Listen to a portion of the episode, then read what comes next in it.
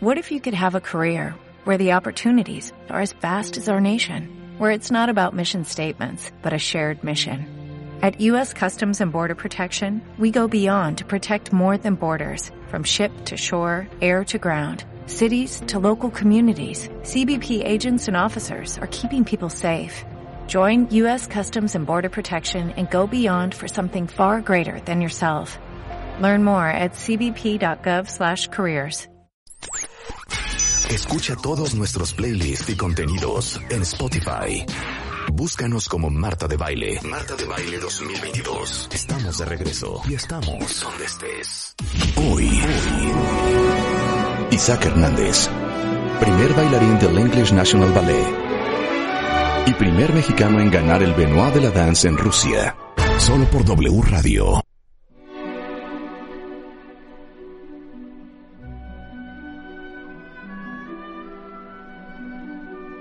Sea, no puedo creer nuestro jueves. Yo creo que es uno de mis programas favoritos. O sea, un día completamente Cultural. atiborrado de arte. Isaac Hernández, ¿cómo estás? Muy bien, un gusto estar aquí. Bienvenido Bravo, al Isaac. programa. Bienvenido. A ver, Isaac Hernández, voy a dar tus generales porque no podría yo creer, pero pudiese ser que hay algún cuentaviente que dice, ¿y este muchacho quién es? Isaac Hernández cuentavientes, como lo oyeron ahorita, se ganó de entrada lo que es como el Oscar de la, de la danza, que es el Benoit de la Dance en Moscú, en el 2018, el primer mexicano bailarín de ballet en recibir este premio. Tienes 32 años, original de Guadalajara, Jalisco. Imagínense ustedes que él ha estudiado en el Australian Ballet, en la Ópera de París, en el Royal Ballet de Londres, dirigido por Mikhail Baryshnikov, eh, en San Francisco Ballet, en el Stuttgart, en el Boston. O sea, has dado vueltas, Sergio, digo Isaac, por todas partes del mundo. Y lo que yo quiero saber es, casi todos los niños chiquitos fueron a clases de karate. Igual que tú. Yo también, sí. ¿En qué momento pasaste de clase de karate de mamá, ya me dieron la cinta naranja a voy a bailar ballet cual Billy Elliot? Bueno, creo que es responsabilidad de mis papás. Que los dos son bailarines. Los dos son bailarines. Sí. Y mi papá eh, puso una barra de ballet en el patio de la casa donde mi mamá eh, tendía la ropa normalmente y, y nos dijo que el ballet nos iba a ayudar en las artes marciales. Ajá. Y también mis papás, eh, somos una familia de 11 hijos. Es entonces que no lo puedo creer. se encontraron en una situación crítica, se puede decir. Tenían pocas posibilidades eh, para ofrecernos y entonces decidieron primero educarnos en casa, en el sistema abierto de la SEP. Eh, mi mamá era eh, maestra de la Universidad Autónoma de Guadalajara en ese entonces. Y mi papá nos daba clases de ballet, eh, el maestro de karate venía a la casa y, y se hizo una pequeña comunidad, se puede decir de esa manera. No, pues es Intercambiaban que con 11 clases. hermanos es una clase completa de karate. Claro, y entonces poco a poco empecé a hacer competencias de, de karate y me iba muy bien en las competencias de karate. Sí. Y, y como a los 8 o 9 años eh, decidí dejar el karate para dedicarme de lleno al ballet clásico. En ese entonces también estaba en em, tiro deportivo, en la selección Jalisco de tiro deportivo en el CODE. Entonces siempre estaba enfocándome en deportes de alto rendimiento. Sí. Pero el ballet tenía algo más allá de la cercanía que creaba con mi padre. Eh, pasaban mucho tiempo juntos, conocí sobre su historia de vida a través del ballet y de sus historias. Y eso me gustaba mucho. Pero había un lado de artístico, interpretación artística, Sí. que, que fue lo que finalmente me hizo decidirme por el ballet. Que no del karate. Que no del karate. que no del karate. A ver, obviamente, para ser un bailarín de tu nivel, que eres el bailarín principal del Ballet Nacional de Inglaterra, y en Inglaterra, pues, el ballet es el ballet, y la música es la música, y es, pues, una de las compañías top del mundo, requirió mucho esfuerzo, mucho entrenamiento, mucho sacrificio.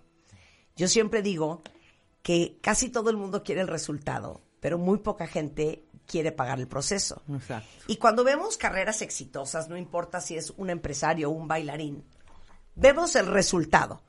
Te haces famoso porque llegas a donde llegas. Pero todos esos años de tu vida, de un esfuerzo sobrehumano, Eso poca gente lo vio. Y yo quiero que compartas, porque yo siempre digo, si quieres tener lo que pocos tienen, tienes que estar dispuesto a hacer lo que pocos hacen. Sí. ¿Qué hiciste tú? Bueno, es, eh, es un poquito del arte de hacer algo de la nada, ¿no? con, con, con muy pocas posibilidades. Y eso fue lo que, lo que me dio, de cierta manera, la motivación. Pero para mí fue muy importante contar con el apoyo de mis padres, porque mm, sé que muchos jóvenes en México que quieren dedicar su vida al arte eh, se encuentran con muchísimos perjuicios. Eh, en particular de sus círculos cercanos, ¿no? Sí, Dedicarte claro. al arte te vas a morir de hambre, El no vas a 100%. tener una vida digna. ¿De qué vas no a dedicarte a la guitarra, hombre? Ponte a estudiar administración de empresas, ¿no?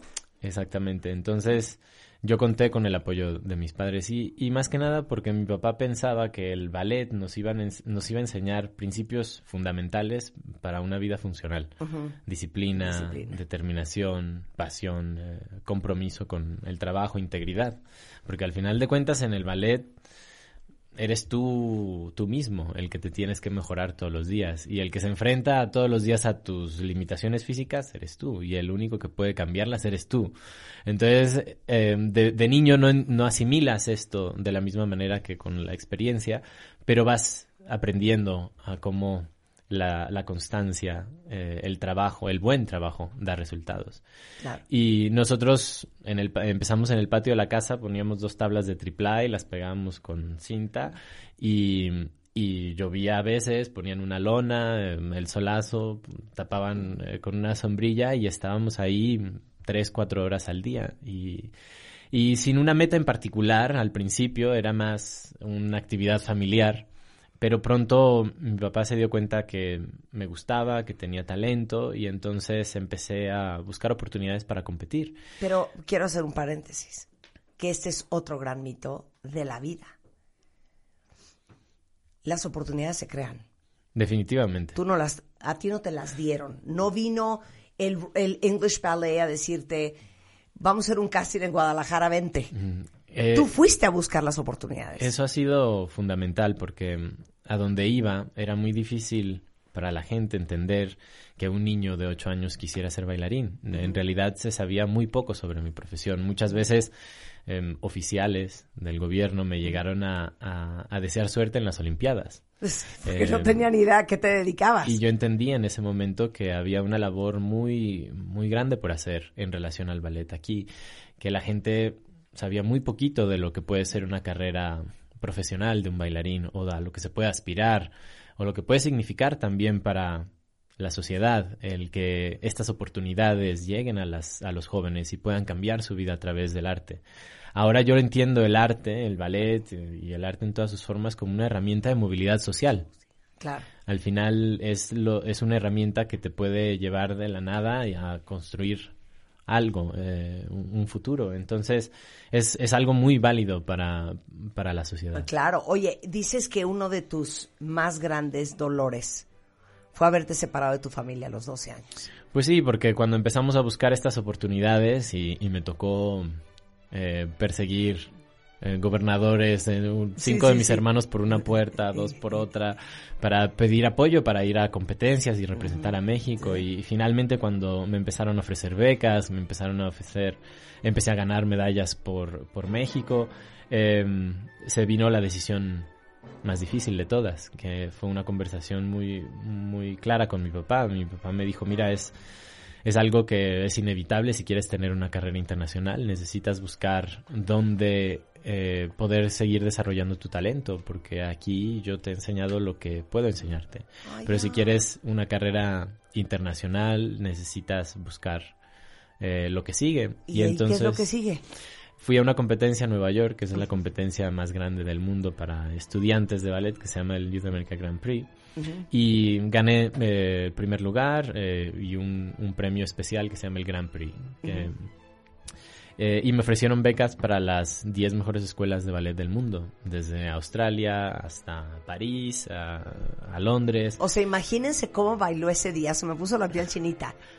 Que Y- todo el mundo lo quería becar. Y tenía 12 años yo en ese entonces. Ay, ya, Entonces, pero es que a 12 años eres un recién nacido. Isaac. ahora me doy cuenta que sí. Eras un recién nacido. O sea, Sí. oye, ¿tú ya eres papá? Sí. Imagínate a tu hijo de 12 años, papá, Sí. me voy a ir a vivir a Australia. Es que, ¿cómo crees? Sí, va a ser muy, muy difícil esa conversación. Sí, sí, llega Y a entonces te fuiste a los 12 años a vivir a dónde? Me fui a Filadelfia Ajá. porque la escuela de Filadelfia me dijo, mira, nosotros no tenemos una organización como la Ópera de París o, o- o las eh, compañías inglesas, pero te ofrecemos traer a esos maestros y te ofrecemos que un familiar tuyo se venga a vivir contigo en los dormitorios para que tengas cercanía y, apoyo familiar. Y entonces optamos por esa opción. Yo sabía ya en es- para ese entonces que en realidad no importa dónde estudies ballet, no se necesita estudiar en la Ópera de París, se puede decir de esa manera, para lograr tener una carrera siempre y cuando tengas un buen maestro y tengas eh, la disciplina para trabajarlo. Entonces me fui a Filadelfia y fue lo mejor que pude haber hecho. ¿Y en- estuviste cuánto en Filadelfia? Estuve cuatro años en Filadelfia. Ok, nos dan los 16 años. ¿Y a los Exactamente. 16 para dónde agarras? Eh, me ofrecen mi primer trabajo profesional en Nueva York, en el American Ballet Theater. Eh, y es la primera vez que me voy a empezar mi vida, se puede decir de esa manera, solo. O sea, un- eh, nuevamente, un recién nacido de 16 años, viviendo solo en Nueva York, Así es. bailando para el American Ballet Theater. Estuve dos años eh, trabajando ahí y la ciudad me desgastó muchísimo, muchísimo. Yo sentía que físicamente estaba muy desgastado todo el tiempo. Entonces, en una de esas, eh, de esos conflictos que tuve, eh, decidí viajar a San Francisco a, a platicar con el director. Me ofreció un contrato inmediatamente después de la, de la clase. Me fascinó el ambiente que había en la compañía. El teatro es espectacular. Y me dijo que confiara en, en él y en la compañía. Acepté el contrato al día siguiente y me fui a vivir a San Francisco. Pasé cuatro años ahí. Eh, me hizo bailarín solista eh, el director Helgi Thomason, que Ajá. dirigió la compañía por 37 años. Y me acuerdo que le dejé una carta cuando decidí irme a Europa, Ajá. donde le decía que me iba porque sentía la, la misma necesidad de seguir aprendiendo y era el mismo, pues la misma inercia que me había llevado a salir de México. Claro, Eh. ahora quiero hacer un paréntesis. Dijo el bailarín solista, Mm. que es lo mismo que el principal Es una categoría antes del, principal. bailarín principal. Ahora, les vamos a explicar algo muy importante. Todos fueron parte de una pastorela y si no, pues no tuvieron infancia. Una cosa es el árbol, ¿no? Y otra cosa es el principal. Mm. Entonces, en, en una compañía de ballet, ¿cómo son los rangos? Normalmente eh, tienen cuerpo de baile. Eh, Cuerpo de baile son los árboles, ¿no? El complemento del, del ballet. Ok. Eh, los demisolistas, que a veces hacen personajes secundarios como Benvolio en, sería en Romeo y Julieta. Después están los solistas, que muchas veces es Mercurio, se puede decir, si usamos esa... Un, eh, como Los un- solistas serían, Ah. digamos que en la pastorela, pues María y José. Ya el principal es el niño Dios. Exactamente. es el niño Dios. Sería Romeo, sería el príncipe Sigfrido, Albrecht, todas estas, es- estos personajes. Eh, tuve la fortuna de, siendo solista en, en San Francisco, de hacer muchos papeles principales. Ya. Y entonces me dieron muchas oportunidades eh, para crecer. Eh, yo estaba muy joven, tenía 21 años. Es que no lo puedo creer, pero ¿cómo te vas a Europa?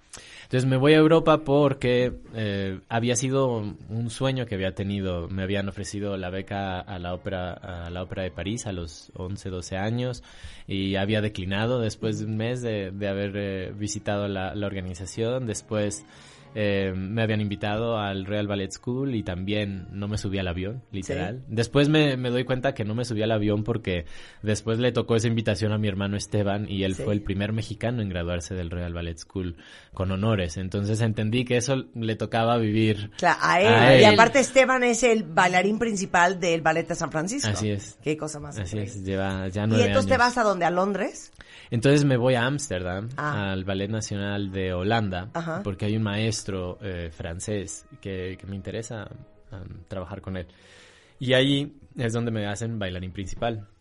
Es donde bailo todo el repertorio del canon clásico, empiezo a trabajar con coreógrafos como Hans van Manen, que es una leyenda, eh, y empiezo a viajar por todo el mundo. Es la primera vez que me invitan a bailar al Marinsky, que fui el Wow. primer mexicano San eh, en San Petersburgo, en bailar como bailarín invitado, un ballet completo ahí en el Marinsky y, y llegó un momento en donde estaba haciendo 10 funciones en 10 países diferentes en 10 días. Me- Entonces, me muero del cansancio. mm, empecé a dedicarme de lleno a, a esto, a bailar, a, a- a encontrar oportunidades para, para seguirme desarrollando. Ok, después del corte, ¿cómo acaba siendo el bailarín principal del el Ballet Nacional de Inglaterra? Porque a lo mejor muchos de ustedes, lo más cercano a una audición que han visto, ¿se acuerdan de la película Flashdance? ¿Te acuerdas? ¿Tú viste Flashdance? Sí, claro, Yo, claro. Oye, esa fue la primera gran audición de baile que yo vi en mi vida, cuando éramos unos Sí, pubertos. sí, sí. Y vi también eh, un documental increíble que se llama First Position, que está, ¿lo viste? Claro. Que está en Netflix, en Apple TV, en una de esas. Regresando del corte, ¿cómo un bailarín de este nivel hace una audición? Es que quiero morirme de los nervios. Regresando con Isaac Hernández en W Radio, no se vayan. Escuchas a Marta de Baile por W Radio 96.9. 12.36 de la tarde en W Radio y estamos oyendo el Lago de los Cisnes porque está con nosotros Isaac Hernández, bailarín principal del Ballet Nacional de Inglaterra, mexicano y uno de los mejores bailarines del mundo de ballet. Entonces, les decía yo, seguramente el, el único casting que muchos han visto era la película Flashdance, donde Jennifer Beals hacía el Hacía su casting. casting. No lo hacía enfrente del English Ballet, o lo acabo de inventar, o ese era, ese era Billy Elliot. No, ese era Ah, Billy a lo mejor Elliot, claro, casting por supuesto. A ver, ¿cuál fue el casting más perro, Isaac Hernández, que te tocó a ti? Bueno, a mí me pasó en una competencia. Ajá. Como está ahorita organizado el mundo de la- del ballet clásico, se puede aspirar a oportunidades de dos maneras. En una competencia, que Sí. es compites contra 500 niños de, de otra de todos de todas partes del mundo u otras ah, otra manera es audiciones eh, presenciales. Sí. Las audiciones presenciales son terribles en mi punto de vista. Sí, qué Sobre todo en Estados Unidos, porque eh, empieza un grupo de, no sé, 60 o 70 bailarines. todos bailando al mismo tiempo. Todos en- empiezan en la barra. Ajá. Y al final de la barra van eliminando. Ay, imagínate Bailarines. que te No, toque que te con- toque Entonces, hombro, muchas hombre. veces Ajá.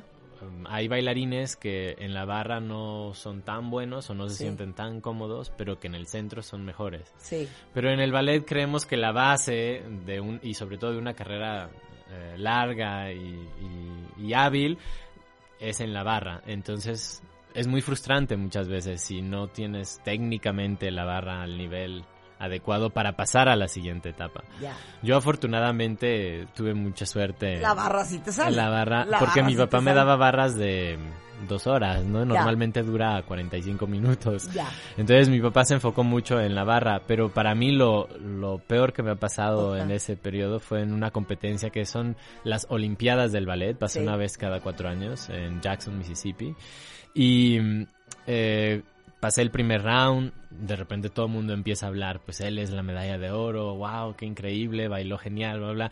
Segundo round, sigue el ruido, la bien, gente bien, se adelante, para, todo, aplausos. y el tercer round viene y al final de mi variación, ya terminando la variación que me había salido todo, me caí.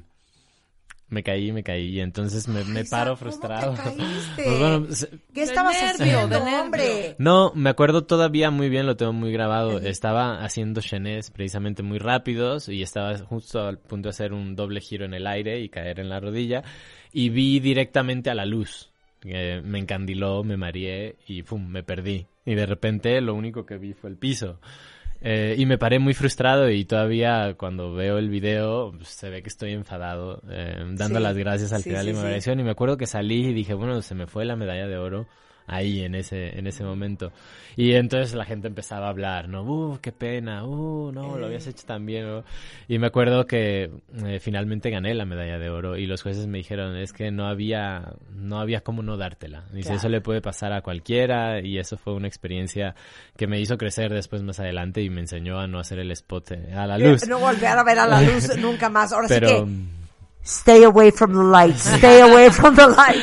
Oye, Sí. Isaac, ahora, es como cuando uno hace la tesis que te presentas enfrente de, De los sinodales. Yo me acuerdo de Billy Elliot, que viene una parte donde él hace el baile enfrente de cinco hombres con unas jetas. Sí. O sea, ¿todos son así de serios? No, yo creo que mm, yo creo que los, los tiempos han cambiado. Eh, y ahora hay, hay mucha más flexibilidad. Más lo que, amabilidad. Sí, lo que sí a mí me gustaría siempre tratar de defender a pesar de del cambio de los tiempos, etcétera, etcétera, es la excelencia. Claro. Yo quiero que, por ejemplo, ahora precisamente, como lo explicaba, que las únicas opciones de tener una oportunidad así son a través de una competencia o de ir a hacer una audición a estas escuelas. Justo he creado una plataforma aquí que se llama Despertares Impulsa, donde ¡Ay, qué ya hace varios años la primera escuela que vino a buscar talento mexicano fue la del English National Ballet. Después vino el San Francisco Ballet eh, y se han becado más de 30 niños Pero, para ir a ¿cómo se llama terminar. la plataforma? Se llama Despertares Impulsa Ajá. y, y son... Despertaresimpulsa.com. Eh, Despertares Impulsa, el- nuestra página es soulartsproductions.mx. Soul Soul Arts, es Soul, S-O-L-E.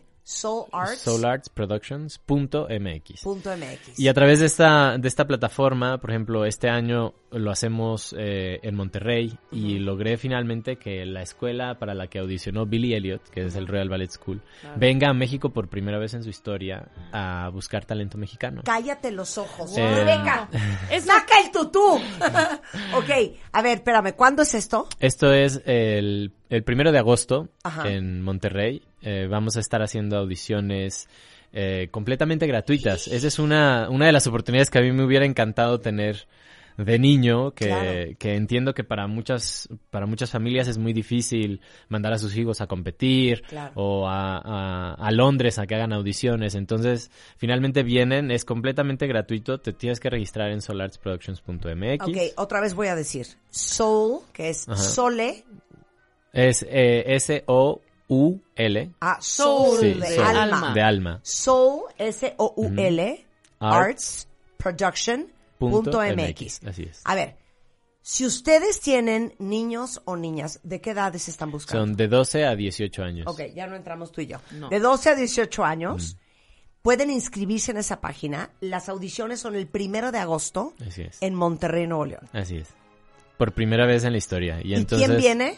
Viene el Royal Ballet School a buscar talento. Entonces, A ver a quién becan. exactamente. Dios. A mí ya me ha tocado ver de las ediciones anteriores, eh, las, los jóvenes que han sido becados para el English National Ballet, por ejemplo, han habido varios de ellos que se han graduado, han terminado su formación, han trabajado con la compañía, eh, igual- lo mismo con el San Francisco Ballet. Entonces, mi, mi sueño es precisamente que estas generaciones que se les están dando estas oportunidades, eh, como las que yo que las no sepan, tuve, que las aprovechen, que las puedan la aprove- voz, Y no solo eso, sino que también sientan un cierto compromiso por seguir creando oportunidades para que otros jóvenes mexicanos también puedan vivir esas experiencias y 100%. puedan aprovechar. 100%. Aparte, el 6 de agosto vas a presentar Despertares en el Auditorio Nacional aquí en la Ciudad de México. Así es. Y diles que es Despertares. Bueno, Despertares reúne eh, a lo mejor de, no solo de la danza clásica, sino de la danza eh, contemporánea. Tengo bailarines de tap, tengo este año me emociona muchísimo traer a un colectivo de Ámsterdam que se llama Ghetto Funk Collective. Son bailarines cool, de funk. ¡Qué cool! que son extraordinarios, han sido, acaban de hacer un video con uh, Jungle, Ajá. que, que bueno, ha sido trending topic eh, en los últimos meses porque son extraordinarios. Eh, entonces vienen a abrir el espectáculo eh, y la idea es precisamente con Despertares de presentar un espectáculo que no se puede volver a ver en ninguna otra parte del mundo porque el elenco es así de especial. Sí. Y también que las, las personas que no tienen la posibilidad de viajar a, no sé, más de 10 países para poder ver esto, puedan sentarse en el Auditorio Nacional y, y vivir una noche inolvidable. Híjole, oigan, eso no nos lo podemos perder, ¿eh? 6 de agosto, Despertares en el Auditorio Nacional. Los boletos están a la venta en Ticketmaster y en las taquillas del auditorio. Y ahorita vamos a regalar dos pases para dos cuentavientes que quieran ir a, Sí, sí. a- ver a Isaac dobles, Hernández claro. y su Despertares. Oye, bueno, entonces ya quedó claro. La audición es el primero de agosto. Eh, soulartsproductions.mx. Ahí se pueden registrar. Les digo una cosa, cuentavientes, si conocen a alguien, a un niño entre 12 o niña y 18 años de edad, que baile muy bien ballet, díganle que vaya a hacer esa audición en una de esas, le dan una beca para ir a estudiar al English Royal Ballet como Así Billy es. Elliot. Imagínate, Billy claro. Elliot, Qué 100%. emoción. Oye, ahora, te quiero hacer otra pregunta. ¿Qué hace a un súper bailarín de ballet un súper bailarín de ballet? O sea, ¿qué tenía un Barishnikov? ¿Qué tenía Nureyev? ¿Qué tienes tú? Es, es algo bien complejo porque em, creo que tiene mucho que ver con, con la persona también eh, y con sus intereses, con su mm, cultura, con sus, em, con sus experiencias, con su sensibilidad. Porque muchas veces em, el ballet, la carrera del bailarín puede aislarte de lo que sucede en la vida diaria, porque requiere de una espe- especialización absoluta, pero después te conviertes en un ejecutante. Si no estás consciente de lo que sucede en la sociedad a tu alrededor, si no desarrollas tu, tu intelecto también, tu habilidad emocional a, a través de la música, del teatro, del arte en general, Sí, si no sigues alimentándote, entonces no tienes nada que decir en el O sea, escenario. puedes, lo que quieres decir es que puedes ser técnicamente muy bueno, but you have no soul. Sí, O y sea, no, no- no hay y, y al final creo que lo importante de esta experiencia compartida, que es una función en vivo, es poder transmitir eh, al público y poder llevarlos a una realidad eh, alterna, se puede decir, donde Ok, ¿dónde está el esfuerzo más grande en el cuerpo? de- para un para un hombre son los glúteos ¿Las y la espalda. nalgas? Sí. ¿Por? Pues porque es la base del salto, es eh, donde absorbes mucho del impacto cuando cargas, eh, es primordial. La sección del tórax a- a arriba de la rodilla es lo, lo que debe ser más sólido. O sea, el core. Sí. Y, y bueno, también la espalda baja es fundamental. Eh, yo tengo una hernia discal desde hace muchos años que estuvo a punto de terminar mi carrera. Me dejó en el piso literal eh, durante un año sin poder bailar, sin poder hacer mucho más que lo básico. Sí. Eh, entonces es muy importante proteger esas baja. áreas, sí. ¿Cuántas horas al día entrenas para poder bailar? Eh, normalmente entre 6 y 8 horas. Pues es como Perdón. estar trabajando, ¿Y cuánto tiempo estás en el gimnasio? Bueno, en el, cuando estamos trabajando de esa manera no hace falta ir al- Ok, al, claro, gimnasio claro. porque muchas veces estás cargando, es, es, Es que algo los muy bailarines completo. son atletas. Sí. O sea, yo no puedo creer las cargadas, las aventadas. Y te quería hacer otra pregunta. ¿Qué es más difícil? Ahí te va. Las piruetas, ya sabes, en un pie, Sí. la pierna al aire y tú con la cabeza en un punto. O cuando corren, saltan y abren las piernas como en split. ¿Qué está más difícil?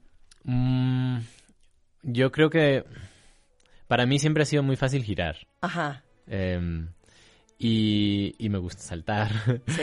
Entonces he disfrutado de las dos, pero creo que la consistencia es más difícil encontrarla en las piruetas. En las piruetas. En las ok, piruetas. ¿qué es lo más difícil de hacer? Normalmente las piruetas vienen al final de un ballet, cuando ¿Por estás más cansado, porque es lo más brillante, es Sí. una parte de, es una forma de cerrar. Es el clímax, eh, el sí. clímax, exacto.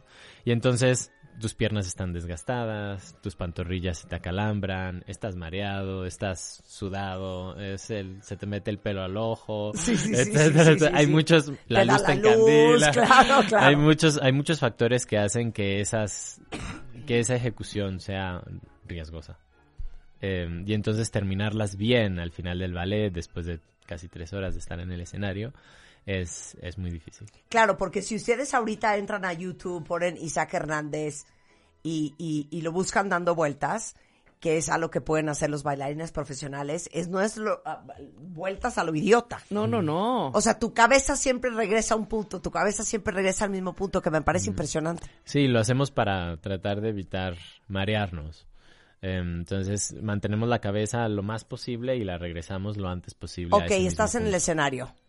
English Royal Ballet, Lago de los Cisnes, tocan las piruetas. ¿A dónde volteas a ver?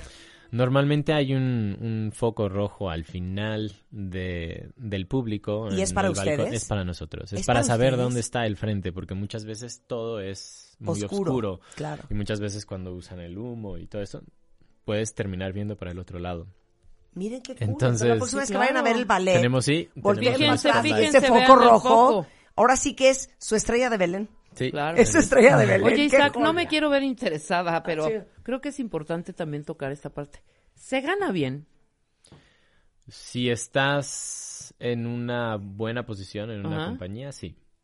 O sea, sí, redi- sí es redituable Sí. todo el Y también, sacrificio y, también el... depende de dónde bailes. Eh, Claro. Por ejemplo, hay, hay países que donde la profesión es más reconocida que en otros. Sí, no es lo mismo bailar en Inglaterra o en Rusia que bailar en, en Honduras, hija. Sí, no, no, no, No no. no. payasa. No, no, evidentemente depende yo creo que de cada compañía Claro. y está establecido así. Pero yo ¿no? quisiera hacer otra pregunta.